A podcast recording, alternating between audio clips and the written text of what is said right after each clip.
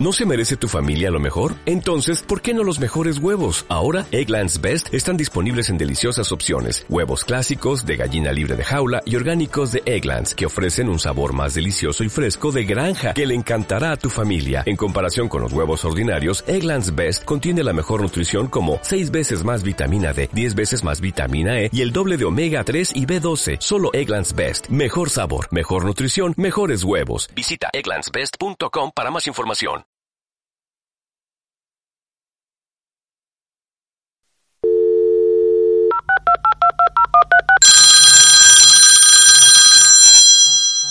Hola. Hola, tenemos que hablar. Tenemos que hablar, el programa de radio que rompe con todo menos contigo. Cada martes de 16 a 17.30 horas destinado a jóvenes de 12 a 30 años. Ven a grabar conmigo. En el generador, calle Boranova 8, Son Caligua. Despiertes un día y sientas que no puedes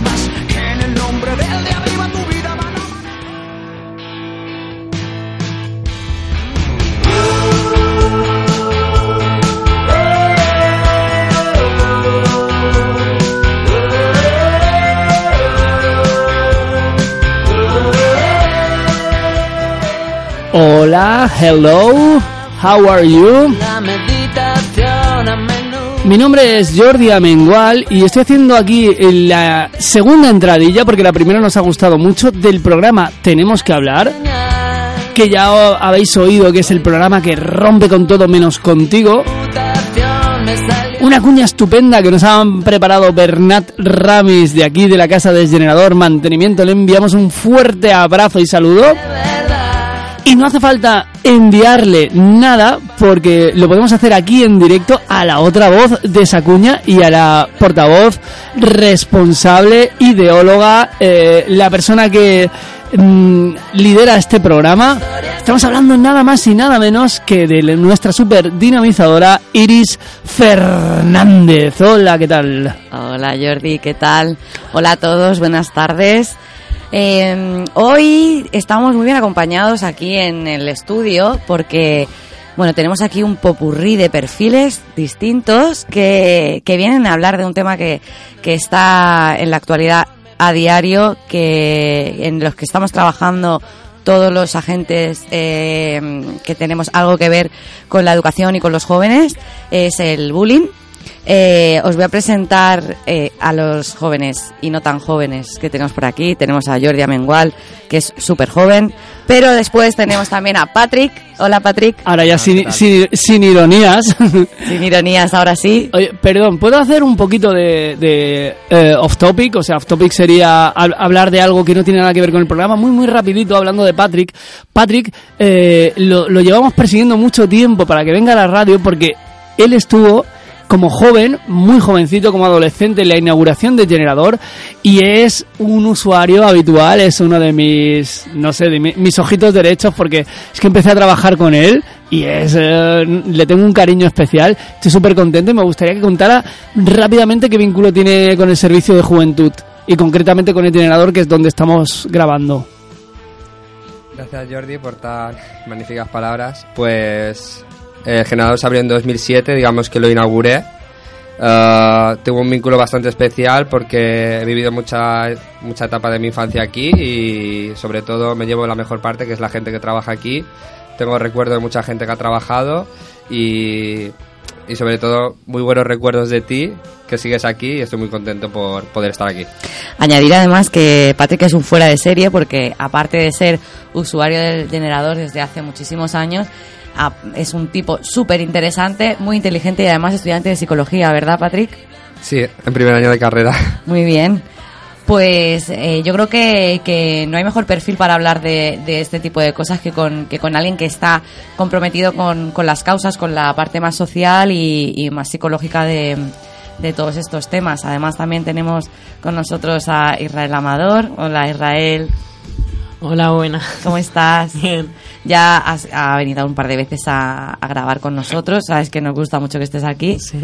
Y, y bueno, vamos a ir aportando cositas mm, poco a poco, ¿vale? Tenemos a David Portillo. Hola David. Hola. ¿Qué tal? ¿Cómo estás? Bien. ¿Tienes ganas? Sí. Sí, vienes a, a hablar de un tema que supongo que te preocupará como joven, ¿no? Sí, sí. Desde luego. Bueno, por otro lado también tenemos a Ainhoa, que hoy eh, viene de espectadora, pero no está de más que salude. Hola Ainhoa. Hola. ¿Qué tal, cariño? Bien. Sí.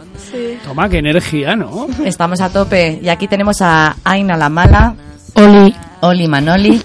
Ella es Aina, es, es eh, bueno, mm, íntima nuestra, está aquí prácticamente todos los días y sé que también va a aportar cosas muy interesantes a este tema. Eh, le voy a dejar la, le voy a dar la palabra a Patrick porque a mí me interesa mucho. eh, él está documentado, tiene las ideas súper frescas porque además está estudiándolo y, supongo que como, como todos los psicólogos, ¿no? Aparte también leyendo muchas otras cosas, muchos ensayos y, y muchas y muchos muchas revistas, muchos artículos y bueno, eh, hoy el tema de, del bullying, ¿cómo lo introducirías tú, Patrick? Bueno, es importante primero eh, el concepto, ¿no? Digamos que el bullying es el acoso psicológico, físico y verbal que le ocurre a un individuo de manera gradual. Es importante destacar gradual porque en el momento que sea de manera breve se queda en un altercado y nada más. Entonces tiene que ser gradual para considerarlo bullying y es causado por parte de una o más personas. Vale, entonces esto quiere decir que es como una cosa que va siendo poquito a poco, ¿verdad? Sí. Que empieza, pues, supongo que como la metáfora de la, de la rana y la olla, no sé si la conocéis, es eh, mm, la metáfora, es- se, habla sobre todo dentro del maltrato, dentro de, bueno, pues de causas de este tipo, como el bullying o tal. Es como... eh, te dicen, ¿y por qué, por qué te metes en, en eso, no? Bueno, es que te digo que cuando yo llegué a este a, a la parte del bullying, cuando has llegado a un punto tan tan candente es porque al principio entraste en una olla, que el agua estaba templadita, que bueno, que de vez en cuando se iba se iba encendiendo y se iba poniendo cada vez más calentita, más calentita y cuando te querías dar cuenta ya estaba tan ardiendo el agua que la rana pues mm, no tenía ya fuerzas para salir y entonces ya está metida en el infierno, ¿no? Es decir, eh, eso es como cuando empiezan los procesos graduales, de, de, qué, de qué manera empiezan. Pues es una manera de, de explicarlo y de visualizar cómo empiezan esos procesos. Nadie empieza con una pareja que nada más conocerle, oye, me gustas, y le levanta la mano. Evidentemente de ahí huiríamos, ¿no? Pero empiezan las cosas como a, pequeñito, a pequeñito, a pequeñito. Bien, pues el bullying en este caso, como nos decía bien Patrick, pues es del mismo, del, de- un poquito igual, ¿no? Eh, empieza despacito, vamos de, forma gradual y además de forma continuada. Eh, es el abuso tanto físico, psicológico, eh, y mm, de, de, de dos de una persona, de un, de un agresor a una víctima, que están en desigualdad de condiciones, ¿no es así? Sí, probablemente sí. No se da en el 100% de los casos, pero normalmente el papel de víctima tiende a ser físicamente más inferior al, al que es el agresor y tal, pero cabe destacar que el agresor eh, selecciona sobre todo por las condiciones físicas, digamos que es una de las... Hmm. Digamos que, el, que, el, que van a por el pollito más pequeño, ¿no? Al que pueda ser más débil o el que aparente cierta fragilidad. Exacto. Bien, mm, Jordi creo que quería decir algo. Eh, perdón, sí. Tengo una, una pregunta, un, un matiz, porque tampoco es que eh, lo tenga muy claro. El bullying es, es agresor y víctima, ¿no? Habéis dicho. Pero puede ser un grupo de agresores y una víctima, pueden ser un grupo de agresores y un grupo de agredidos, o siempre tiene que ser de uno a uno. Es que no, no lo tengo claro. Pueden ser varios agresores contra una víctima, e incluso puede ser varios agresores contra dos o tres víctimas, incluso, pero normalmente suele ser una víctima, pero sí. Ok, pa- para que la gente que nos esté oyendo, para que sepa, aunque hablemos de agresor y víctima, que pueden darse todos esos casos y que eh, aprenda y sobre todo que aplique eh, todo lo que estamos hablando aquí para minimizar e incluso neutralizar el bullying, que yo ya hago un spoiler, es lo que queremos, ¿no? Eh. Al menos mm, eh, la parte que podamos hacer desde nuestro pequeñito grano de arena. Yo quiero hacer un apunte sobre esto mismo que para aclarar un poco mm, todo el que tenga dudas como, como la que nos ha manifestado Jordi. Las características, por un lado está la víctima que es indefensa, atacada por uno o varios agresores, con intencionalidad mantenida de hacer daño y con crueldad. Después también puede ser una desigualdad de poder, que la víctima es débil eh, y uno o varios agresores más fuertes de forma física, psicológica o socialmente, porque tengamos aquí en cuenta que cuando socialmente estamos arropados eh, nos crecemos un poco y en el caso de los agresores es esto lo que pasa, ¿no? Eh, psicológicamente también, por mucho que el otro pueda ser mm, físicamente más fuerte que tú o, en igualdad de condiciones, si tú psicológicamente le llevas cierta ventaja, es como que, como se dice comúnmente, que tienes más calle, ¿no? Que, que tienes ya más solera que el otro, como que puedes mm, meterte un poco más o, o- o- o hacerle un poquito de sombra, o socialmente, lo que decíamos, cuando están rodeados de tus amigos y que uno llega y es un poco más extraño, es un poco más débil, es un poco más, eh, pues distinto a ti, pues se le ataca. Después está la persistencia de la agresión en, la relación perversa de dominio y sumisión, ¿vale? Eh, dominio y sumisión, ¿qué significa? Bueno, pues hay gente que tiene ciertos perfiles de formas de ser que son un poquito más dominantes y hay otros que adquirimos un poco más la forma más sumisa, ¿no? Esto pasa en todos los grupos y es normal y es mm, completamente aceptable. No todos tenemos que ser ni dominantes ni dominados, pero sí que es verdad que una manera de relacionarnos es esa, aceptar los roles que cada uno adquiere, ¿no? A lo mejor tú en el rol de- del patio de tu colegio eres súper dominante y luego entre tus hermanos pues eres el pequeño y a lo mejor eres un poco el más sumiso. Pero entre estas cosas no, no mm, suena fatal, ¿no? El decir el sumiso, el dominado. O sea, esto es como, ala, venga. No, pero es cierto, ¿no? Eh, tenemos hay perfiles según el rol que tú coges y según donde tú estás pues en este caso yo como dinamizadora en el generador eh, con vosotros puedo tener un, un rol un poco más dominante porque os diré oye Irra eso no o mm, tenéis que venir a esto o tenéis que no como un poquito más hecha pa'lante porque os llevo una ventaja de edad sobre todo y, y luego mm, puedo estar yo en casa y que mi abuela me dé un grito y yo agache las orejas rápidamente, que es lo que pasa. Desde aquí, abuela, te quiero, un besito. Eh, entonces, eh, estas son un poquito las características de la víctima y mm, a, ras- a grandes rasgos de la víctima y, y el agresor. Me gustaría que compartierais con nosotros si en algún momento todo lo que yo os estoy diciendo lo identificáis con personas en concreto que habéis visto a vuestro alrededor. Bueno, eh, a mí me ha parecido muy interesante el tema de los roles porque yo me acuerdo de hay veces que dices, "No, es que este es que este tío, este tío a que es súper tímido." Y otra, y otras personas dicen, pero ¿cómo, que- cómo que es súper tímido? Si es súper lanzado, si habla un montón, habla por los codos, que no, que es súper tímido. Que no- y depende de la faceta, del contexto y del lugar, pues adoptamos diferentes papeles, difer- diferentes roles, diferentes hacer- formas de actuar. Vamos a hacer la prueba. Bien, en este lugar, aquí y ahora, vamos a ver qué rol creéis que tenéis dentro de, de- de este entorno. Aquí mismo. Aina, ¿tú qué crees? ¿Que eres dominante? ¿O que eh, adquirirías un poco más el rol de sumisión? Más dominante. ¿Verdad? Hmm. Yo digo, va a mentir. No, ¿para qué? más dominante, ¿verdad? Es como más hecha para adelante, no te da. Mm. ¿Y en casa? Más sumisa. Más sumisa, ¿no? Sí. Sí. Isra, ¿tú? Dominante. Dominante aquí. ¿Y en casa? Sumiso. Sumiso. Ah, vale. Vale, muy bien. Eh, David, Pues yo igual que ellos, la verdad. en casa más sumiso y aquí más dominante, ¿no? Sí. ¿Y tú, Patrick? Bueno, yo. La verdad es que sumiso poco en mi casa. Tomo las riendas yo.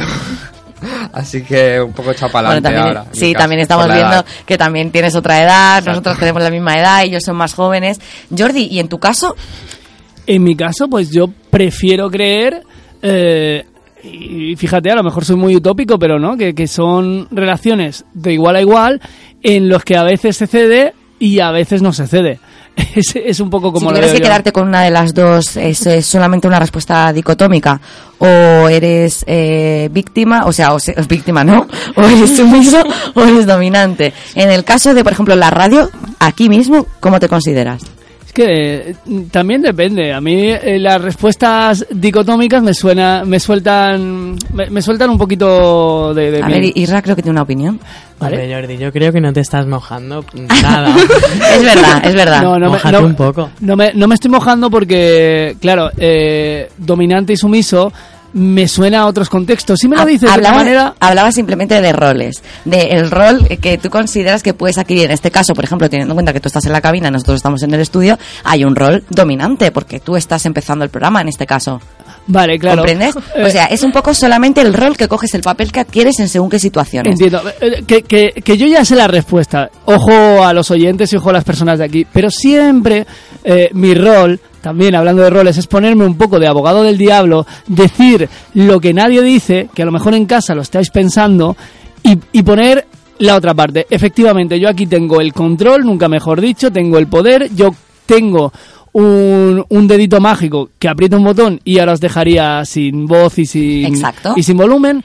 Ahora, mm, mi rol ahora mismo es de dar un pasito para atrás. Normalmente soy el que conduce los programas para que los conduzcáis vosotros. A mí- mi idea es ser un poquito más sumiso para que vosotros y vosotras seáis más dominantes en este programa, que es lo que a mí me gustaría, y que me sometáis Claro, completamente. porque aquí también estamos, estamos contando con, con que, bueno, Jordi es una persona adulta, estamos todos aquí eh, trabajando juntos por un programa que además tiene unos objetivos súper mm, súper chulos y que creo que debemos, debemos hacer hincapié en que vamos a trabajar la prevención, en que vamos a trabajar cuáles son los objetivos de este programa, no es solamente sentarnos aquí y ponernos a contar cosas que sabemos, es que eh, vamos a hablar de cosas que están documentadas y vamos a- a continuar el camino que se está haciendo para que para que esta lacra social desaparezca.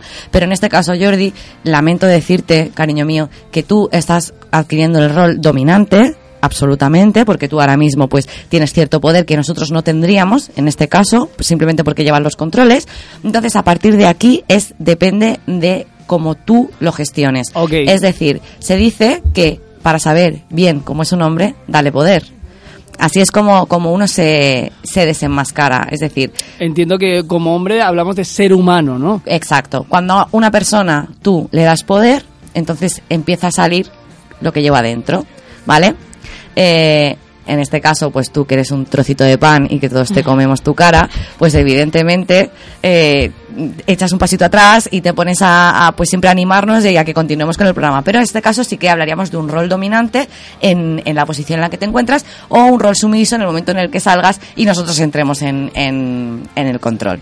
Vale, yo entiendo que todo esto es dentro de un ambiente normalizado, donde Exacto. no hay ningún tipo de, de acoso ni ningún tipo de agresión, sino simplemente roles que uno adquiere de manera natural. Roles que se adquieren de forma natural que Y- no y sana, ¿no? y absolutamente sana no significa que porque yo sea un poco más a lo mejor echada para adelante como estaba diciendo Patrick y en un momento dado diga eh Jordi eh, mm, vamos a tomar algo y sea yo quien lo diga o sea yo quien quien que lleve un poco la iniciativa de cualquier tipo de relación que es lo normal porque nosotros somos animales sociales al final todos nos relacionamos con todos y necesitamos de los demás para sobrevivir. Entonces una de las, de las cosas que nos llevan a, tirar un poco más, pues los que son más atrevidos, los que tienen un poquito mm, menos de vergüenza, son menos tímidos, menos tal, bueno, pues llevan un poquito el rol dominante. Simplemente de forma natural, ¿eh? Esto no quiere decir para nada que seas pues una persona que llame la atención, que quiera mm, ser más que nadie, ni muchísimo menos. Es una cosa que todos adquirimos en algún momento. Vale, no- nos ha quedado muy claro y eh, ahora todo este, este concepto que lo tenemos tan claro, vamos a aplicarlo al tema que nos compete, que es el tema del bullying, llámalo bullying, llámalo acoso, eh, llámalo abuso, llámalo como quieras, pero entendamos que es lo que habéis definido muy bien al principio. Bien, vamos a hablar un poquito, eh, va a continuar Patrick contándonos un poquito más. Vale, como bien habéis hablado, podemos destacar tres características dentro del bullying. Una, una de ellas sería el agresor, otra sería la víctima y hay un tercero que sería el individuo que observa. Hablamos de los roles, ¿no? Sí, de los roles. Ah, qué interesante. De los roles que a veces no se, se tiene mucho al margen el individuo observador, pero digamos que podría ser no tan culpable, pero a la vez culpable que el agresor incluso. O sea, cómplice. Cómplice indirectamente. Ah, y quería añadir también de que hemos hablado que es físicamente, verbalmente y actualmente, como hablamos también mucho de la actualidad, también incluso las redes sociales han influido y ha generado lo que digamos el ciberbullying, que también hay que tener en cuenta, porque digamos que se ha disparado un poco el bullying más para arriba. Ah, El- Con esto, con- hablando del espectador, perdona que te interrumpa, Patrick, porque te acuerdas que hemos hablado antes del caso de Kitty Genovese, que mm, es un caso que ocurrió en 1964 para hablar un poco del efecto del, del- efecto espectador, ¿vale? Eh, es un caso de que le llaman Kitty Genovese, que era Catherine Susan Genovese, conocida como Kitty, de 28 años, nacido en Nueva York. ¿Vale? Esta chica murió apuñalada el 13 de marzo de 1964 hacia las cuatro y media de la mañana cerca de su casa en Kew Gardens, en Queens, en Nueva York. Eh, ahora mismo voy a comprobar los datos para, para tenerlo claro y no decir ninguna, ninguna mentira. Esta chica fue asesinada ante alrededor de yo tenía entendido unas 40 personas, voy a leer 37 que vieron el crimen, exactamente fueron 37, 37 personas que vieron, que vieron el crimen y ninguno llamó a la, a la policía. Solo un testigo, eh, el número 38, avisó a la policía y ya era tarde. Kitty había muerto. Dice que el relato de los hechos es que después de cerrar, la encargada de un bar volvía a casa, ¿vale? El día 13 de marzo, hacia las 3, dejó su coche en el aparcamiento de Kew Gardens, cerca de su casa, y vio que un hombre se acercaba. Se asustó y corrió hacia, corrió hacia una cabina telefónica.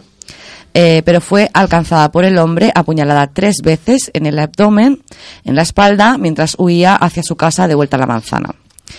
Eh, mientras escapaba, Kitty gritó pidiendo auxilio varias veces. Las ventanas se abrían a las peticiones de Kitty y los vecinos gritaban al, asaltante que dejaran en paz a la chica. Kitty incluso gritó que se estaba muriendo. Otra vez se abrieron las ventanas y las em, y el asaltante montó en el coche y huyó. Kitty, caída en el suelo y herida, consiguió ponerse de pie y marchar hacia su casa. Entró en el portal y entonces volvió el asaltante. La encontró por tercera vez y la atacó y la mató. Vale. Eh, hablan de que por más de una hora 38 ciudadanos respetables y cumplidores, y cumplidores de la ley de Queens vieron a un asesino perseguir y golpear a una mujer en tres ataques separados en Kew Gardens. Nadie llamó a la policía durante el asalto. Un testigo lo hizo después de que la mujer murió. Bien, eh, todo esto se ha hablado, se habla en, en psicología de mm, el, efecto espectador. ¿Cómo consideramos que otro se encargará de, de hacer esto? Es decir, si vemos un accidente que normalmente pues no llamamos a la policía porque damos por hecho que alguien lo está llamando. O si eh, en un momento, sobre todo, en el que hay una confusión, que no se sabe muy bien qué está pasando y que probablemente tendrían miedo, eh, como que de alguna manera se, se, se deja a ver qué pasa. Bueno, pues no se responsabiliza, ¿no? Esto es la, la mm, ¿cómo se diría? ¿Cómo es el término? La difusión, la difusión de la, no, la, ¿eh? de la responsabilidad. Bueno, tengo ni Vale, sí, el- eludir la responsabilidad, Sí, ¿no? pero no, no es, es un término que se utiliza en psicología que ahora mismo Ah, no, no recuerdo, pero sí, es esto. En definitiva es eludir la responsabilidad, es decir, el considerar que otro tiene, tiene esa responsabilidad. Esto es la manera de eh, mm, justificar o de comprender el efecto del espectador. Y quería compartir porque es curioso, porque en la actualidad estamos más concienciados de que el bullying, de que hay bullying, ¿no? Como hace 20 años que no era tanto, que decía, "Ah, era problema de niños, ¿no? En plan, son niños, son niños. Pero es increíble porque en, esta, eh, en la actualidad estamos más concienciados, pero a la vez sigue produciéndose igual o más bullying. ¿Por qué crees que ocurre esto? A mí me haces una pregunta ahora mismo que me estás dejando... Tú tienes una, tú tienes una teoría, ¿no? Una teoría, llegamos un poco a la conclusión en mi, en mi clase, ¿no? En mi clase de, de desarrollo, que podría ser que nos estamos convirtiendo en una sociedad de cobardes. Es decir, eludimos la responsabilidad porque no queremos, porque queremos evitar nosotros sufrir daño. Es decir, el, el simple hecho de ir a socorrer a alguien puede ser que nos perjudique a nosotros, porque a lo mejor el agresor nos puede agredir a nosotros o nos metimos en un problema. Como que al final estamos convirtiendo esta sociedad en preferimos escapar que ayudar. A veces la respuesta también que, que se reciben, a veces para, para cuando tú ayudas a alguien y socorres a alguien, se necesita de alguna manera un poco de refuerzo positivo. Es verdad que en muchas ocasiones ha pasado que, eh, por ejemplo, se ha encontrado, de hecho tengo un amigo que siempre me cuenta la misma historia, se encontró a una pareja en, la- en la que el hombre estaba agrediendo físicamente a la mujer, él entró eh, a defenderla a ella y ella automáticamente, bueno, pues por otra serie de circunstancias que hablaremos en otro programa en el que hablemos de violencia de género, ella al final, cuando llegó la policía, dijo que no era cierto, que no le habían pegado, que había sido este amigo mío que había agredido a su pareja. Entonces, eh, es verdad que con ese mm, castigo que recibió él en ese momento, es muy probable que la conducta no se vuelva a repetir, que probablemente vuelva, no vuelva a socorrer en el momento en el que lo considere a alguien que, lo pueda ver en peligro. Eh, yo considero que, que, que sí, que creo que, que de cada vez, bueno, creo que estamos intentando poner un freno ante el bullying, que hay un trabajo por delante, pero es que hay un trabajo que son muchas capas. Aquí hay muchas capas que tenemos que trabajar. Vamos a hablar también de cuáles consideráis que son las características, las características que tiene una persona para ser víctima de bullying. A ver, ponete alguna, algún ejemplo de, de cosas de jóvenes. decir, oye, mm, tú eres la perfecta diana para alguien eh, que quiera hacerte bullying. ¿Cómo tiene que ser esa persona? ¿O eh, qué características físicas o qué características psicológicas creéis que tiene eh, la víctima? Ya os, os estamos dando un poquito más de pistas. Ser mm, menos popular que otros compañeros. Qué buena esa. Eh, mm, mm, ser rechazado por tu físico, ser rechazado por tu manera de ser. Alguna Ser- característica que tengas distinta, ¿no? Sí. Vale, distinta, pero no, no que no sea socialmente guay, ¿no? Es que lo- el tema de la popularidad es, eh, me parece un, un- algo brillante, ¿no? Hmm. Yo creo que quieren hacerse el, el guay y para hacerse el guay, eh, como que... mm, El abuso de poder, me Sí. dices tú, ¿no? El hacerse el guay. Sí, Como abusar un poco, como eh, estar un poco por encima del resto. sí. Y todos quieren estar por encima del otro y cuando se ve que otro es más popular, pues vamos a por él. Porque yo también quiero ser popular, ¿me entiendes? Ujú. O sea, que ser popular es un... te- te- puede provocar bullying, ser popular. No, ser popular no. El no ser popular. Ah, vale, ok. Porque ahora estamos todos y Aina es la más popular y, y yo ahora me, eh, me relaciono con ella, hablo con ella y ahora eh, para ser como ella de popular, ser la- el amigo íntimo del popular. Vale, y a lo mejor también, no lo sé, ¿eh? tendrá más gente que la defienda. O sea, está más protegida. Sim- sí, pero muchas veces la, la más tímida, la que siempre se meten con ella y todo, sus amigos también son como ellos. Se van como grupos. Grupos de, de popular, grupos de, de no popular. Ok. Vale, eh, me gustaría destacar que de entrada podemos decir que el perfil de víctima y agresor son como las dos caras opuestas de una moneda. Es decir, ya que tienen perfiles muy diferenciados, por tanto podemos hablar de características psicológicas de alumnos agresores y víctimas. ¿Por qué digo alumnos? Porque el bullying ocurre, digamos, en la adolescencia. A partir de allí ya no se considera bullying. Vale. Aina, cuéntanos, eh, para ti al- el perfil de, de ser víctima, ¿no? ¿Cómo, ¿Cómo consideras tú que podría ser una persona que potencialmente puede ser una víctima de- del, del bullying? Pues gente sobreprotegida por la familia, por lo que carece de habilidades a enfrentarse al mundo. Exacto, una persona que está a lo mejor un poquito sometida, ¿no? A, pues a lo que hablaba con Patrick hace un momento, ¿no? El, el estar sobreprotegido, ¿qué implica? Bueno, pues querer mucho a los pequeños de la familia o querer mucho a los jóvenes de la familia, ¿qué implica? Pues que a veces los queremos proteger y los queremos eh, alejar del mundo, ¿no? Y de esa manera tampoco se hace callo. Esto es como cuando se cae un chupete y lo lavan, ¿no? Lo lavan, lo lavan, lo lavan. Y sale uno que dice, dáselo, si así se inmuniza. ¿Sabe? Pues es un poco lo mismo, pero a nivel, a nivel emocional. Cuando intentamos eh, a un... a- pues me pasa a mí con mis primos pequeños, con mi hermana pequeña, que ya no es tan pequeña, pero bueno, te pasa que, que los intentas proteger y que, y que procuras que, oye, pues que todo lo que pueda hacerles daño, pues que se aleje.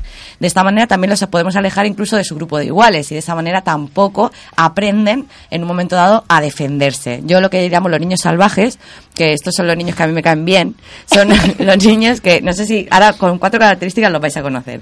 Los que se caen y no lloran, los que llevan la boca sucia y les da igual. ¿Sabéis lo que os digo, no? Que se suben a cualquier lado y que no tienen miedo de nada. Esos niños son los niños salvajes. Y luego tenemos a los niños de cristal, que son los de mi familia. que son los de, no te subas ahí, por favor, que... Ay, ay". A lo mejor es porque yo no soy su madre y si se me caen a mí se me, se me puede caer el pelo, ¿no? Pero sí, al intentar protegerlos, no crean callo, y como no crean callo, están más expuestos en un momento a que, a que pues no sepan defenderse o a ser víctimas. Eh, ¿Algo más, Aina?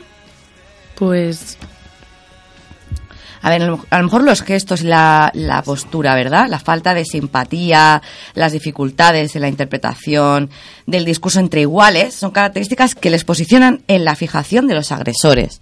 ¿Qué significa esto? Bueno, pues que si yo estoy así, un poquito cabizbaja, con los hombros metidos para adentro y, y venida a menos y a lo mejor me dicen algo y yo digo, sí, pues, ah", hablo flojito, tengo como cierto miedo y se me nota, eh, mira, ¿qué te pasa a ti? ¿Eh? Y ya le das poder al otro para que, para que salte, ¿no? Y aquí dice también, de todas formas, cualquiera puede llegar a ser víctima. Un buen estudiante, con buen comportamiento, sociable y con buenas relaciones familiares, aún así puede ser víctima. Cuéntanos más. Claro, con esto llegamos a la conclusión de que el papel de agresor suelen ser alumnos que tienen, bueno, que consideran que tienen autoestima alta, que son incluso un poquito más mayor de la media, y los que son víctimas pues son más, más débiles físicamente hablando, son más inferiores. O psicológicamente hablando, porque también puede estar el grandullón, ¿sabéis el típico grandullón? Ahora me invento uno de una película, ¿vale? Eh, el de, ¿cómo se llama? El de Matilda. ¿Os acordáis de ese que se tiene que comer lo- el, el pastel que lo obliga en la película Matilda? ¿No? Sí, yo me acuerdo. ¿Te acuerdas? Es pues un grandullón que al final pues eh, es así como, como, como decíamos, ¿no? Que va con cabizbajo, es un poco eh, pues tímido, le da un poco más de tal, es más, ¿no? Más flojito, la persona que es más floja, más, más... Yo le pone una cara... Eh, Es que, bueno, mm, yo no- la película Matilda no la he visto, pero no sé si será un guiño a otra película. Yo soy un poco cinéfilo. Eh, que se llama, que es bastante dura y habla del acoso, pero en este caso en el servicio militar, que se llama La chaqueta metálica, donde también una escena donde le obligan a, a comer un pastel. No sé si tendrá paralelismos, por eso estaba yo... Podemos, podemos mirarlo y el próximo día lo sal- salimos de dudas. eh, Es, es, es el por eso de, de mi cara, pero bueno. Se incorpora a la mesa Sandro. Hola Sandro, ¿qué tal? Buenas tardes. Buenas, muy buenas. Bueno, estamos hablando de, mm, del bullying, estábamos hablando de las características un poco que puede tener la Ah, víctima vale, vale. o, o las características que puede tener el acosador. Jordi, ¿quiere decir algo? Yo quiero decir algo antes de que se pase un poco eh, esta estación, eh, se- que se pase este tren y, y no podamos continuar. Eh, sobre todo quería analizar de dónde viene la palabra bullying y qué significa en castellano. Eh, la palabra bullying significa, como habéis dicho muy bien, acoso escolar, que también puede ser maltrato escolar, hostigamiento escolar o esta me gusta mucho, que no me gusta nada, pero es muy reveladora, matonaje escolar, ¿no? Matonaje. matonaje escolar. Pero también, y ahí es donde iba y lo, es lo que me parece interesante, viene del término intimidación, de intimidar. ¿Y qué significa intimidar? Lo he buscado en la Wikipedia y os dejo unos pequeños apuntes para que reflexionéis. Venga. Dice, la intimidación es hacer lo que otros quieren que hagas a través del miedo. La intimidación puede manifestarse como una amenaza física, amenaza, solo amenaza, miradas amenazantes, manipulación emocional, abuso verbal, humillación intencional y o verdadero maltrato físico.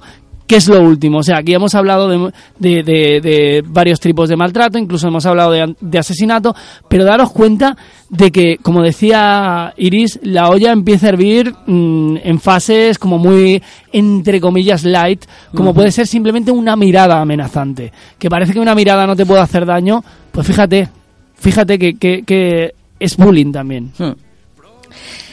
Nos falta hablar un poquito del perfil de riesgo de ser acosador. Y bueno, hay unas características muy mm, fácilmente reconocibles a la hora de, plantarnos ante un acosador, que es no suele reconocer a la autoridad y transgrede las normas. Creo que, que es, un, es un punto para hablarlo y reconocerlo. Eh, cuando uno no reconoce a la autoridad, que lo he visto yo, jóvenes incluso que ante policías, profesores, padres, eh, se la trae al pairo, como se dice, eh, y, y transgrede las normas que están por encima del bien y del mal, que a lo mejor están a punto de ir a un centro de menores y en este caso dicen, "Pff, me da igual, y vas a, estar, vas a acabar en la cárcel, y te dicen, me da igual. Eh, este tipo de jóvenes, ¿encontráis este perfil en vuestro entorno? Sí. Sí, ¿verdad? Mm. eh, que sea mal estudiante o sin interés por los estudios con una baja autoestima académica. No significa que ser mm, mal estudiante es que estudies mal, que- porque yo soy de estudiar mal. Yo soy de estudiar y decir, no me he enterado. Y, a lo mejor me he tirado 15 horas, pero no me he enterado, no me he enterado. Eh, mal estudiante me refiero al que no tiene ganas de trabajar, al que está por encima, como os digo, del bien y del mal y que prefiere, pues, pues no estudio, pero es que ni estudio, ni trabajo, ni pretendo hacer absolutamente nada porque soy merecedor de lo que tengo y a mí me mantienen. Entonces ya tenemos dos puntos. El que le da igual la autoridad y el que le da igual no tiene ninguna vocación y ningún interés, no tiene nada que perder. Que, bueno, yo quería comentar una cosita, que es que también he visto bullying. Yo no sé si se puede calificar de bullying, lo diréis los expertos que estáis al otro la- lado de la pecera, pero mm, al revés, ¿no? De gente que a lo mejor eh, es muy lista, muy intelectual, que es súper culta, que se sabe la lección, pero considera que tiene derecho a hacer bullying a aquellas personas que no se sabe la lección, o sea, eh, que machacan al que le cuesta más. Y le hacen una especie de bullying intelectual. Mm, Eso yo lo, lo- lo he visto, lo he detectado. Y que se ríen de él porque a lo mejor se equivoca, a lo mejor se traba, a lo mejor le cuesta entender y ya está. Y le machacan y se burlan y es un bullying también bastante duro y que yo desde aquí quiero, quiero manifestar, ¿no? El, el bullying eh, del que se cree intelectualmente superior al que... Al que Claro, no ya es. estamos con que tiene un, un nivel, pues una fortaleza psicológica mayor que, que, el, que el acosado y en un momento dado pues se ve con la, con la autoridad suficiente como para, como total, mm, yo estoy aquí y aquí estoy yo. Y esa es la única, esa es la única premisa que tienen para poder meterse con, con alguien o, o para poder hacer a otro de menos. El, eh, yo estoy aquí y punto. Además, suelen ser cruelmente imaginativos con las hum- humillaciones, ¿no? O sea, hacen toda una proclama de epítetos floridos. Fíjate que utilizo lenguaje un poco así. Hmm. Muy bonito. En plan, tú Nos no te has enterado todos. y me, y me río de ti y, y tú intentas integrarte, pero te, pum, te hacen otro zasca y, bueno, eso deciros que no mola tampoco, ¿eh? Me gustaría mm, también, ya que estáis aquí y sobre todo eh, Patrick, a lo mejor ya lo sabes porque es estudiante de psicología, pero cuando yo empecé también, eh, no, esto fue cuando estudiaba animación sociocultural, sí que un profesor nos, nos recomendó una película y esta película creo que define muy bien los roles del bien y del mal, ¿no? Eh, el bien y del mal al final solo son puntos de vista, dice, dice alguien que yo conozco. Entonces, eh, Eso lo dicen en Star Wars, pero se puede aplicar a la filosofía. Eh, lo, que pasa, lo que pasa es que, eh, sí, lo dice Lord Palpatine. Bueno, Fíjate. yo como no estoy puesta en, en Star Wars, me lo ha dicho Jordi, eh, esta película se llama El Experimento. Mm, Me uf, gustaría... Durísima. Me gustaría, si, si la conoces, Sandro, me gustaría si encuentras por ahí por, por las redes el tráiler o, o algún fragmento de la peli, me gustaría que lo compartieras con nosotros porque es, eh, es un experimento que está basado en hechos reales y que se, se cogen a ciertos estudiantes, corrígeme si me equivoco, ¿la has visto? Sí. Eh, se cogen unos estudiantes, eh, lo cuento así como me acuerdo, ¿eh? No estoy ahora mismo documentada con ese tema. Pero vamos, eh, estos estudiantes se les pone un... ¿Qué se ríe de mi Aina? ¿Por qué te ríes? Son los estudiantes. Venga, vamos, vamos a centrarnos. ¿eh? ¿A qué Esos se les pone en, estudiantes se en les una situación, ¿no? De- se un les pone una situación, se les pone un rol. Y hacen en un laboratorio, hacen un simulacro como de una cárcel. Es un teatro, ¿no? Es sí, un- es una especie de teatro, cogen ese, ese rol, ¿no? Bueno, pues tú eres el carcelero y tú eres el prisionero, ¿no? Y se dividen en dos y se pone a estos a este lado, a otros al otro lado y empiezan a, a, ocurrir cosas. Bueno, pues al cabo de pocos días el experimento tiene que ser interrumpido porque se les va de las manos absolutamente. Es decir, los que adquieren el poder eh, toman un rol de, de de matones absolutos, una cosa como que ya se pasa de castaño oscuro y hacía mm, cuestión de días eran eran amigos, eran un grupo de iguales, pero le dan el poder a una parte y a la otra no y de repente aquello se convierte en, en un desastre. Entonces, am, Jordi, ¿has buscado el, el tráiler? ¿Lo tienes por ahí? Del- no, ahora lo, lo busco del experimento, ¿verdad? Esto me recuerda a un... No me acuerdo quién, pero hace ya muchos años, hicieron un experimento donde había la... O sea, cogieron a 40 individuos por la calle. ¿vale? Y, digamos, el profesor era el autoritario. Les hacían un experimento donde había... eh, a lo mejor me lo invento un poco, ¿vale? Pero el caso es que eh, les hacían decir que... Bueno, dejémoslo porque no me acuerdo bien y no lo voy a contar como... Me suena a mí este experimento con que les hacían decir que tal había sido bueno y la otra mitad que había sido malo. ¿Te suena algo así, parecido? Sí, el- me parece que es el experimento que dices, pero tampoco te lo sé definir. Mira, tengo el tráiler, igual eh, os A ver. aclaro un poquito más las ideas y pensando. basada en un hecho real.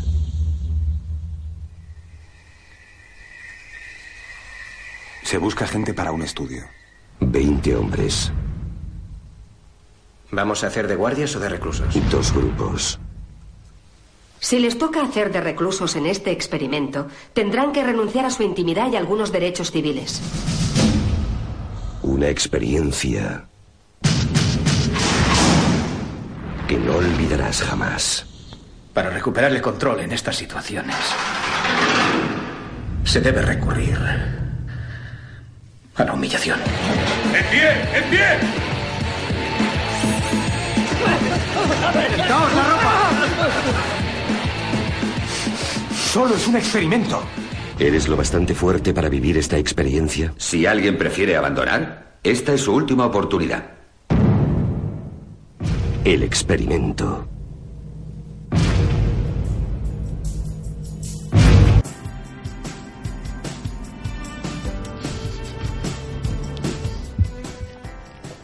Pues ahí teníamos la toma de audio de la película El Experimento para todo aquel y toda aquella que quiera verlo.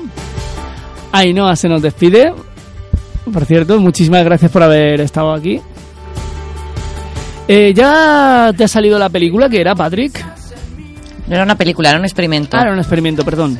Vale, eh, es que andaba un poco de lagunillas con el asunto. Era un experimento que se llamaba los experimentos de Milgram, que los hicieron en base a las- después de lo que ocurrió en el Holocausto de la Segunda Guerra Mundial. Y eran unos experimentos para, para mirar la capacidad de obediencia de los sujetos. Eh, Milgram seleccionó a 40 sujetos, de los cuales psicológicamente todos eran sanos, estaban bien, no tenían ningún problema, ninguna deficiencia y en base a un experimento se eh, donde había una, auto- eh, una persona que era de autoridad y tal, se descubrió, no conozco exactamente cómo era el experimento, pero se descubrió de que incluso una persona que tiene la cabeza bien puesta en su sitio es capaz de obedecer y es capaz de matar a alguien si una autoridad le da la orden de que lo haga, como eludiendo de que no es culpa suya y dándole la responsabilidad al que le ha dado la orden. Vale, yo creo que todo esto lo estamos diciendo, o sea que ahora aparecen cosas que nos tocan muy de lejos y estamos hablando de... eh, para adolescentes em, estamos hablando de, de- de gente que obedece a sargentos, a soldados en la guerra y de cárceles y tal. Pero ¿qué tiene que ver, cómo trasladamos todo esto eh, que, que os damos para pensar a un día a día en un cole que parece más normal y no tan, y no tan extremo aparentemente? ¿Cómo lo trasladamos? Con esto me gustaría decir que lo traslado de manera de que incluso eh, cuando una persona quiere hacer bullying a los demás, es decir, y intimida y tal, como que hacen masa y la gente se deja influenciar por esto. Es decir, eh, seguramente hay muchos muchos alumnos donde con tal de que no les ocurra a ellos llegan a hacer bullying porque otro, digamos, que el que lo quiere hacer le ha dado la orden de que lo haga. Todo con, por lavarse el culo, por así decirlo. Bueno, la manera de trasladar, yo creo, este. Este. mm, Jordi está gamberro perdido, nos hace gestos, nos dice cosas. Intentamos ignorarle, pero es muy difícil. No, Eh, los gestos que os estaba haciendo es eh, a ver si teníamos mm, otro auricular. Simplemente. No os creáis nada. Em, ¿cómo, ¿Cómo transmitimos todo esto que hemos contado sobre el experimento, sobre los roles, sobre esto que hablamos, que parecían eh, figuras autoritarias de, pues, mm, temientes o con, mm, ¿cómo se llama esto? Capitanes o tal, bueno, no sé cómo lo ha dicho Jordi. Es que al final tenemos que tener en cuenta que, sobre todo en la adolescencia en la época de del colegio o del instituto, es súper evidente que se generan ahí ciertos roles que a veces son eh, bastante mm, más duros que el propio ejército. Y, matizo y explico. Em, con esto quiero decir que nosotros vivimos, mientras estamos en nuestra época escolar, vivimos en un micromundo en el que nuestro día a día son las personas que nos acompañan en nuestra clase y probablemente los de la clase de al lado como mucho. Porque los de las clases de los pisos de arriba son completos desconocidos. Los sab- sabemos que están ahí, pero tampoco sabemos muy bien qué tipo de vida llevan, ni quiénes son, ni nada. Sabemos cuál es el guapo, cuál es el- la fea, cuál es el feo y cuál es la guapa. Eso es lo que sabemos. No sabemos más, ¿no? Y en función a lo que a la idea que nosotros nos hemos hecho de ellos. Pero eh, a partir de nuestra en nuestra clase, nuestro, nuestros 20, 30 compañeros con los que compartimos nuestro día a día, que son desde las 8 de la mañana hasta las 3 de la tarde, pues al final sí que se van creando roles. Y es el hecho de que uno sabemos que es el más rápido, el que más corre en, en, en gimnasia, el que tal, sabemos que otro es el cerebrito, el que tendrá los deberes hechos y el que no lo va a dejar, el que no nos lo va a dejar nunca, que yo tengo amigas que de aquí les agradezco que no me los dejaran, eh, y a otras que también eh, agradezco que me los dejaran, pero tenemos este, este tipo de, ¿no? Es como de repente una mini familia, y a veces cuando le hacen algo a nuestra clase nos ponemos en modo eh, defensores absolutos de nuestro grupo, porque estamos nosotros y están ellos, y no nos damos cuenta que al final ellos y nosotros somos los mismos, porque son los mismos jóvenes con distintas edades, con- de las mismas edades, con distintas características que porque eh, toca lo que toca, porque la suerte es loca, ca- se ha ido cada uno a una clase. Pero al final somos todos del, del mismo, de nuestro grupo de iguales, ¿no? Esto me recuerda a un concepto de que a ti te va a sonar, al resto no, y ahora lo explicas si quieres. Endogrupo y exogrupo. Mm. No sé si te suena. Sí, claro. Endogrupo es el grupo que tenemos eh, dentro de, de nosotros, se- habla así en la psicología social, es nuestro, nuestro grupo, pues nosotros seríamos el endogrupo y el exogrupo sería todo el resto, ¿no? Es como, estos somos nosotros y luego están ellos. No es nosotros y vosotros, sino nosotros y los, las otras personas que conviven en el mismo lugar que nosotros, pero que tampoco tienen nada que ver, ¿vale? Entonces, eh, a esto es a lo que a lo que nos referimos cuando hablamos del experimento, cuando hablamos de, los roles, cuando hablamos de tal, que al final todos podemos ser víctimas y todos podemos ser agresores. Eh, no tiene solamente que ver con una manera que tengas de actuar en un momento puntual, sino que otro te haya cogido, que te haya cazado y que vea que a lo mejor tú eres un poco más tímido, o que tú tienes otro tipo de aficiones, o que simplemente no le caes bien. Y en lugar de convivir de una manera, pues, natural y procurando aceptar, eh, tendemos todos y todos, repito, que nosotros somos nosotros con nuestras circunstancias y si en un momento dado podemos ser los agresores, está bien que sepamos qué conductas pueden ser más mm, más propensas a ser de un agresor y más propensas de ser una víctima. Pero al final todos podemos ser en este colegio un agresor y en el próximo una víctima. Em, me gustaría hablar de las conductas que son indicadoras de victimización, es decir, las conductas que podemos ver en una persona que está padeciendo bullying. Pueden ser, por ejemplo, eh, que llore, que muestre dolor físico o psíquico. ¿Me podéis, podéis decir vosotros alguna? ¿Os suena alguna? Una persona que tenga, pues, mm, tristeza, que lo veas cabizbajo, que lo veas que en un momento dado, pues, o más sensible. Eh, podemos ver que incluso tenga estados de nerviosismo. De rabia. De rabia, exacto, que puedan tener rabia. ¿Qué más? Insomnio. Insomnio. Que vaya mucho al baño para vomitar. Que vaya a vomitar. Sí. De los nervios. Sí, puede ser. Sí, que tenga de la, de la misma ansiedad, ¿no? De la ansiedad se, se puedes, puedes vomitar, puedes tener dolor de estómago, puedes tener dolor de tripa. Eh, o que finja en un momento dado que tiene cierta dolencia para, para evitar eh, determinadas situaciones. Eh, Sandro, ¿qué más puede, puede sufrir una persona que es víctima de bullying? Uh, hay, hay, hay muchas cosas que uno puede sufrir. Bueno, eh, bueno, la subconsciente empieza ya mm, a coger un rol que de repente como que ya empiezas a tener fobia. Por ejemplo, yo por mi propia experiencia, por ejemplo, tenía ya fobia de ir a la escuela en Hmm. general. O, Son conductas de habitación. Sí, encerrarse. Eh, ahora cuando uno vuelve a la casa, por ejemplo. Y como tú dijiste, lo del grupo es que al final te sientes como afuera, como que tú eres el raro, no, no, no lo demás. Sí. Y eh, bueno, es que hay muchos síntomas de ver eh, cuando alguien está afuera. Y yo noto que hoy, bueno, no solo hoy en día, que es- de siempre ha sido de que la persona que está muy en plan solitario, en vez de que la gente toma la iniciativa de decir, hola, ¿cómo estás? ¿Cómo te llamas? No sé qué. Lo que Mm. uno hacía hace mucho, mucho tiempo atrás. O a lo mejor en diferentes sitios que yo siento, por ejemplo, aquí en España, que yo, mm, que muchos no saben aquí, que voy a repetirlo, que yo soy nacido en Suecia y ha pasado ahí y me ha pasado aquí también. Así que no es, difer- no es muy diferente a, a otros países. Pero lo más importante es un tips para todos los que ven a una persona que está muy solo, es por lo menos presentar, eh, decir un hola, ¿cómo estás? O algo así, ¿cómo te llamas? O, o esa cosa. Porque entonces muchos dicen, no, pero yo no soy el bully. Pero al final eres el bully si al final tú tampoco no haces nada. Hmm. Hay que siempre hacer algo.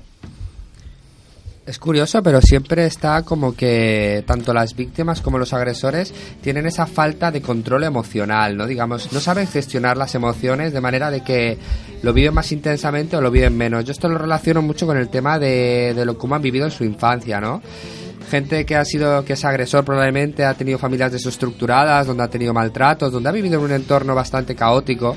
Y luego el papel de víctima, sobre todo es gente que, que ha vivido sobreprotegida, que no ha sabido relacionarse con el entorno exterior, que los han soltado de punto y siempre le ha hecho su madre, no con estos, no con estos, sí, ¿no?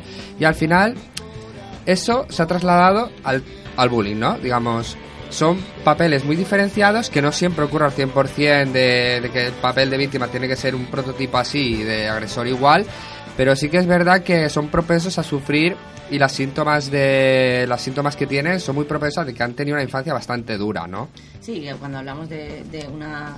No me oigo, Jordi. Ahora, eh, cuando hablamos de tener una infancia dura, puede ser del tipo, eh, pues con carencias eh, económicas o afectivas. Cuidado, porque aquí también nos encontramos con mm, distintas realidades. Por ejemplo, en Calviá es un, es un municipio que no tiene ciertas carencias eh, socioculturales o, socioeconómicas iguales que en otros barrios que podemos encontrar en Palma. Y sí que encontramos, por otro lado, unas carencias afectivas brutales que también llevan a convertirte en un agresor o a convertirte en cualquier, eh, pues, en cualquier, en cualquier tipo de, de, a coger cualquier tipo de rol, ¿no? Cuéntanos, Isra. Y la víctima cuando llega a casa y está con la madre, la tía o el abuelo, eh, también luego lo paga con ella. Sí. O con él o con... Como que explota con su entorno, ¿no? La Sí. rabia. Pero yo creo que el mayor, que es el abuelo, el padre o la tía, eh, tiene que decir, tiene que ver lo que le pasa, porque esos cambios de, mm, De humor. humor y de que estar es porque le pasa algo y tiene que estar el padre o no sé. Hay que qué- identificarlo. Sí, tiene Hmm. que ayudarle. Cuéntanos, Aina, ¿qué conductas son indicadoras de, del agresor? A ver. Pues tiene comportamientos agresivos con los miembros de la familia, ignora los derechos de los demás, nos comunican a menudo que ha tenido episodios de agresiones o insultos a compañeros de la escuela, Sí. se muestra enfadado con frecuencia, impaciente y emplea tonos despreciativos en sus valoraciones sobre los demás. O sea, que habla mal de todo el mundo. Mm. Se siente con frecuencia insatisfecho, sin Claro. motivación para trabajar con los demás. Trata de Es imponer un paso de todo, ¿no? Paso, paso. Sigue. Eh, trata de imponer sus criterios utilizando la agresividad verbal, física o psicológica. No controla sus reacciones y sospechamos que ejerce el maltrato a los compañeros. O sea, que lo que hablaba ahora mismo Padre que decía no controla las reacciones, no, no, no, no controla las emociones. ¿Y cuáles son las conductas indicadoras del espectador, del que observa, del que no hace nada, del que se calla? Se tiene el conocimiento por comentarios de los padres, profesores u otros alumnos de hechos de agresión, esporádicos o, continu- o continuados. O continuados. O sea que normalmente se lo cuentan a un padre y el padre es el que lo cuenta, ¿no? Porque ellos mismos no hacen nada por sí mismos. ¿Qué más? Siendo espectador entra también en una dinámica de tener que asumir en muchas ocasiones situaciones que en principio no le agradan. Vale, como por ejemplo. Muestran nerviosismo cuando se les pregunta si han visto alguna agresión. Vale, están nerviosos como que saben que sí, pero saben que Pero está mal, miedo. pero les da miedo decirlo, ¿no? La ley del silencio es muy efectiva, por lo que se tiende a, a no contar lo que se ve por no ser considerado chivato. Chivato. Pueden, pueden responder de forma indirecta. Claro. Pero también es por miedo a lo mejor si yo ahora me chivo de que te están haciendo bullying y el otro es más fuerte que yo, que me vayan a por mí. Claro, que tú te conviertas en un enemigo. Ahí es cuando hablé lo de que estamos convirtiéndonos en una ciudad un poco de cobardes, ¿no? Digamos en plan. Sí, pero va, esto va, va por rankings de, del primero, el segundo. Y si tú estás muy alto y te chivas, como que caes más bajo. A ver, explícanos esta teoría. Esta teoría es muy interesante. Va, estás en el segundo puesto de, mm, del grupo. Vale, como de los considerados. Sí. Bien considerado en Sí. el grupo. Y yo ahora estaría viendo que a ti te hacen bullying y, y me chivo a mi, al profesor, al tutor. Eh, van a empezar a decir chivato, es un chivato, no sé qué, me Vamos, van a que se te pondrían encima tuya todo el mundo. Sí. Vale, quiere decir que te provocaría que la- tu posición social o tu Mm. reconocimiento social de repente decayera en Sí. picado simplemente por ayudar a una víctima. Que al final, pues entiendo que eh, pues puedes hacer una valoración y decir, bueno, es que tampoco es mi amigo, ¿no? Y el que y el agresor sí, y entonces callas, ¿no? Bueno, pueden pasar muchas cosas, sí. Dime. Pero las personas populares también es... Yo creo que actúan un poco porque todo hace que todo el mundo le caiga bien, pero yo de- en verdad no lo entiendo. Porque yo he visto casos que sé que lo están actuando, pero quieren ser populares. Sí, como que fingen ciertas ciertas conductas pues para para ser un Para agradar más- a todo el mundo.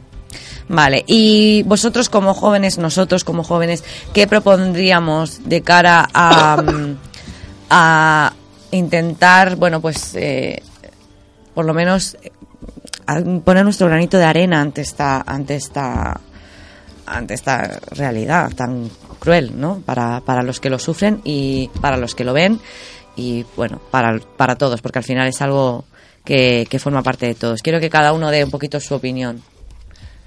Yo ahora daré mi opinión, pero antes que nos digan un poco los alumnos. Aquí que tenemos los alumnos. que no se escondan, que sean como ellos son, que muestren su carácter. ¿Qué consideras que tú puedes hacer para, Para- para evitar que el, que el bullying continúe en nuestro entorno? Yo es que no tengo ningún caso que hagan. Eh, la idea es implicarnos en que esto desaparezca. No es la, cuest- la cuestión no es hablar del bullying y saber qué es lo que tocaría hacerse, ¿no? Porque hablamos de esto de una manera como muy lejana, como esto a mí no me pasa, esto a mí no me toca. Bueno, pues a lo mejor eh, primero informarnos. Porque probablemente hay más casos de bullying a nuestro alrededor del que nos imaginamos. Preguntarle a la gente cómo se siente, a tus compañeros. Oye, ¿cómo te sientes? Piensa en la persona que menos se relaciona de tu clase. En este caso, Sandro decía algo muy, muy bonito, ¿no? Si ves a alguien solo, pregúntale, hola, ¿cómo estás? Simplemente por el hecho de decirle, hola, ¿cómo estás? Puedes resolver en un momento dado, pues, pues un, un momento traumático para, para otra persona, ¿no? Efectivamente. Y algo muy importante también es responder. Pero mm, cuando alguien dice, por ejemplo, responder, no, no es en plan como que ponerte chulito y esas cosas, porque, como siempre digo, no hay que caerse en el mismo nivel. Pero mi padre me dio un muy buen consejo cuando vine a Mallorca, eh, ya otra escuela, mm, otro tipo de gente, y ya estaba justamente la pu- pubertad y justamente mi padre dijo que, mira, si alguien va a visitar, eh, si alguien empieza, solo empieza, no tienes que darte la vuelta a pe- pegar, porque siempre he sido una persona muy así, en plan, como que la gente podía pegarme, pegar, pegar, pegar, pegar, y yo simplemente no hacía nada. Ni, ni, lo, ni lo decía cuando volvía a casa. Wow. Así que yo era un chico muy, muy, muy así, en plan, como que la gente hacía lo que querían conmigo. Entonces, mi tips siempre ha, si- eh, siempre ha sido y funcionó perfectamente, no solo a mí, ha funcionado con mi hermano y ha funcionado con mi hermana. Y es darse la vuelta con alguien, empieza a, como decimos en Chile, a huearte, como que empieza a tocarte la nariz y empieza a hacer no sé qué, y uno se da la vuelta y dice, oye, ¿qué haces? Déjame en paz. Y aunque te sigan, si- sigan, sigan, sigan, sigan hueándote, tú tienes que igualmente darte la vuelta y decir, ya, para. ¿Lo entiendes o no me entiendes? Porque eso hace al final que, vale, a lo mejor uno dice, no va a ser la solución, eh, digamos, mm, digamos, ¡pua! que te va a dejar, pero va a ser como más agobiante para e- el que hace bullying de seguir hace- haciéndolo. Va a decir, mira, hay otra persona para allá que no responde y mejor ir a por él. Pero esta persona, como me responde cada vez, es que va a ser muy, muy difícil, porque lo que hacen bullying no crean que ellos tengan tanto poder como, como uno cree. Porque yo al final, eh, la gente que no me pueden ver ahora, soy muy tatuado, soy grande y todo eso, y ahora como que nadie se mete conmigo. No, no, no da el Pe-. Pero, pero, por- pero la apariencia enga- engaña mucho y eso, ese es el resultado mío de ahora haber crecido. Pero un tips también que es muy bueno, no, también lo de responder, es que eh, lo que dijo Ira ahora era que lo de espectador, yo pienso que eso no hay, no hay que ser, no hay que ser cobarde. Uno tiene, tiene que responder. Y es lo que hizo mi hermano pequeño, que tiene 15 años, pero en, en ese tiempo no tenía 15. Él se dio la vuelta, vio un chico que había bajado los pantalones de uno, él pensó en mí, lo lindo que es mi hermano. Qué bonito. Mí, Un abrazo a tu hermano desde Sí, aquí. sí, me va a escuchar igualmente. Y él sabe, y ahora mm, va a sentir, yes, ahora salió en, en la radio. Te juro, pero lo hizo, eh, o sea, eso, eh, es verídico, así que no es, no es eh, ni Él se giró en un momento y No, respondió. Se, se- se giró porque vio que un, un niño era fraquito como yo, peque- pequeñito, vio que era igual como yo, le pegaron, le bajaron los pantalones, le metieron nieve y él se dio la vuelta, le dio una parada frontal, o sea, como a lo espartano y el chico voló, defenderlo. pero era más grande, o sea, era como de mi, de mi porte, yo soy 1,70 y él era gigante, pero mi, mi hermano era chiquitito y le dio una patada que el chico voló. Como que defendió, ¿no? Desde aquí tampoco queremos eh, fomentar la No, violencia no, no, no, no, pero- entre el grupo de iguales, ni pero mucho menos. era- no, no, pero es como decirte, mi hermano, como tenía, yo creo que tenía 12 y el otro ya tenía, digamos, como 14, 15. Que era más chiquitín y, y él se, se atrevió. Entonces se atrevió y, y ahora son mejores amigos. Fíjate. Imagínate, a veces lo que son bullies en realidad necesitan como un pequeño toque, Hmm. pero no, no hablo de, de violencia, porque yo soy, ¡fua! es que lo odio, es que lo veo y me da asco. Ya. Pero lo más importante es, digamos, como dijiste, mm, eh, di- disiparar, o sea, eh, eh, como público también. Que no todos se paran ahí a mirar como tontos, así en plan, oh, mira lo que hace. Sandro, dime una cosa, ¿cuáles son las consecuencias cuando eres adulto y has sufrido bullying? Oh, son, eh, son muchos. Dep- depende del grado, como siempre digo yo, porque hay grados... eh, Dime, dime una que podamos, que podamos identificar fácilmente. Bueno, eh, muchos se hacen, eh, autolesionan porque Mm. creen que no, no son nada. Eh, muchos pueden sufrir ¿cómo se llama? muchas traumas. O o sea, el, el más grande que he visto en todos eh, y que por lo menos yo, yo he salido de ahí, pero es que hay gente que, mira, imagínate, yo tengo 25 y yo tengo gente que son mayores que yo y no han salido de ahí. O sea, Que siguen con las, con, con Sí. las secuelas, Por ejemplo, ¿no? yo subí de peso, otro, otra chica bajó de peso. o sea, no es para reír, pero es irónico que muchas personas han tenido efectos secundarios. Ujú. Y aunque ellos dicen, no, no estoy bien, pero mm, en realidad al final no, no están perfectamente. Porque mm, es justamente en, en el periodo más, digamos, digamos que, que duele más. Vale, lo que ha dicho Sandro está muy bien, pero vamos a hablar un poco. Es decir, él dice que la parte observadora, ¿no? Tendría que indagar más en, en la defensa de, de, los, de las víctimas. O sea, digamos que sería como una contra, contrarrestar el agresor, ¿no? Es una parte muy efectiva que de hecho había un programa que se llama Kyusamatsu Kiba, que no sé en qué país se hizo, pero se empezó a utilizar que digamos que es indaga en los individuos observadores que son el núcleo donde podrían evitar que ocurra bullying. Si, si tú tienes una efectividad bastante amplia del 90% y si ocurriera que esta gente eh, se comprometiera que no solo escuchara sino que tomara parte del asunto ocurriría lo que hizo tu hermano no digamos hombre sin recurrir a la violencia pero Sí, sí, sí, sí. pero si, si en masa en masa ocurriría que podríamos conseguir erradicar el bullying de hecho exacto Ojalá, chicos, ojalá. Creo que este programa y otros muchos que vendrán van a colaborar y van a cooperar con esta causa para que podamos terminar con esto. En este caso, quiero terminar el programa eh, dando las gracias a todos. Eh, tenemos la parte eh, profesional por un lado con, con Patrick, tenemos la, la parte eh, artística con y Sandro que nos ha dado su, su opinión y, y su testimonio. Muchas gracias, es súper valioso. Igualmente. Y estoy segura de que quien lo haya escuchado y quien, y quien pueda empatizar con esta causa y quien, y quien empatice contigo, ya un adulto que, que ha comprendido eh, de, de dónde viene y a dónde va y que ya ha podido pues transmitir todo esto y transmitirlo a otros jóvenes para que puedan eh, mm, evitar estas estas esta- bueno este- es que es horroroso ¿eh? a mí Sí. me, me, me. Algo positivo que hay que decir es que es que uno tiene que tener paciencia también. Siempre digo a todos, paciencia, es que piensa, aguanta nomás porque esto es, es un periodo nomás. y siempre eh, apóyate, exacto, apóyate en, en el entorno, en los adultos, pide ayuda, eh, si eres observador, eh, ayuda en la medida de lo posible, no hace falta que seas un ninja ni aparezcas con patadas voladoras, pero puedes avisar a un adulto, puedes mm, llamar eh, a la policía, puedes hay miles de plataformas que pueden atenderte.